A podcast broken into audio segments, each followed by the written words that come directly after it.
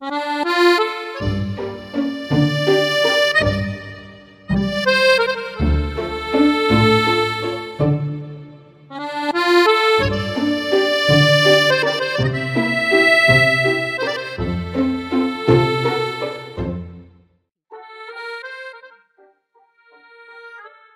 事，看不懂的故事。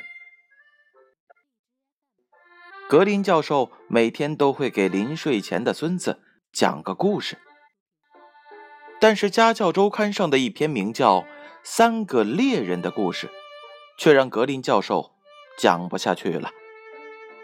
故事是这样说的：从前有三个猎人，两个没有带枪，一个不会打枪。他们碰见了三只兔子，两只兔子中弹逃走了，一只兔子没中弹，却倒下了。他们提起了一只逃走的兔子，朝前走，来到了一幢没门没窗、没屋顶也没有墙壁的屋子跟前，叫出了房屋的主人，问道：“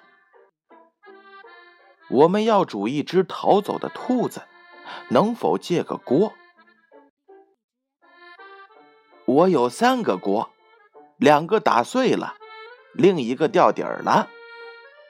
那太好了，我们要借掉底儿的那个。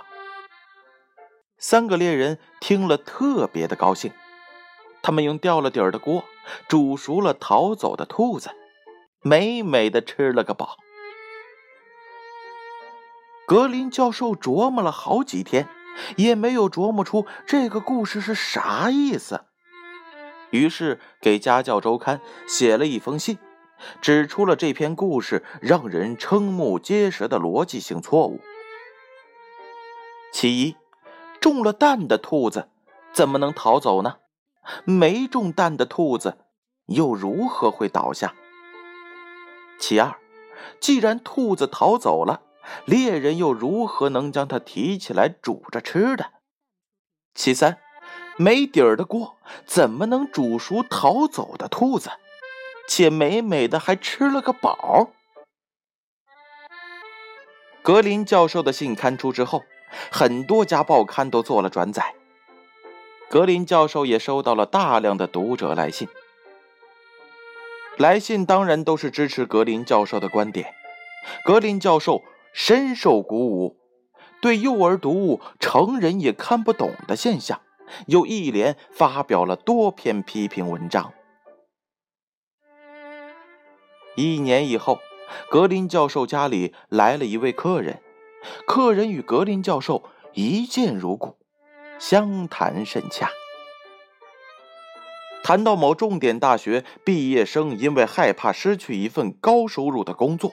考上研究生之后，却放弃读研究生的机会，到了储蓄所做了储蓄员。劣迹斑斑、臭名昭著的黑社会分子，却做了警察局局长等等现象，两人更是唏嘘不已，再三叹息。不知不觉，大半天过去了。醉眼朦胧当中，客人突然举杯问教授：“呃，你还记得三个猎人的故事吗？你现在能读懂三个猎人了吗？”格林教授愣了愣，默默无语。客人止住弹性，端起酒杯，吧了吧嘴。又终于放下。良久，教授又喊：“喝酒，喝酒！”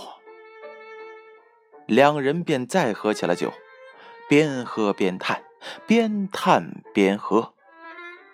突然，格林教授眼睛一亮，“哎呦”一声，端起酒杯，顿了顿，然后说道。最简单的真理，往往最难发现啊！三个猎人就是为了让孩子们从小就懂得，很多可能的事会成为不可能，而不可能的事却会成为可能啊！故事讲完了，小故事，大哲理。这则故事又告诉了我们什么样的道理呢？最简单的真理，往往是最难发现的；最没逻辑的故事，也许隐藏最深的道理。真实往往是通过一种夸张表现出来的。最荒诞的论断，正是以它的光芒，让我们看到其中我们曾过分忽略的事物。正像文中三个猎人的故事，他以他独特的角度告诉我们：生活的逻辑与思维的逻辑是不同的，生活才是真实的。